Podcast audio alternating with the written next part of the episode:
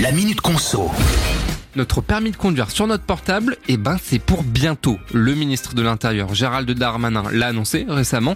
Le permis de conduire va donc être dématérialisé d'ici l'année prochaine. Alors, ça ne veut pas dire que la version physique du permis va disparaître, non, elle va rester en vigueur. Mais détail très pratique, grâce à cette dématérialisation du permis de conduire, on va notamment pouvoir regarder combien il nous reste de points directement sur notre smartphone.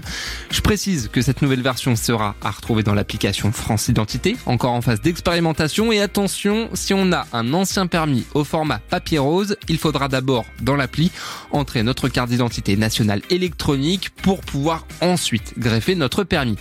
Dès cette année, des phases de test auront lieu dans plusieurs départements français, comme en Eure-et-Loire par exemple.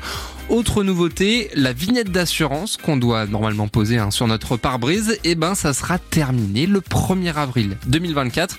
En effet, tout va être enregistré par les assurances dans un fichier que les forces de l'ordre pourront consulter directement.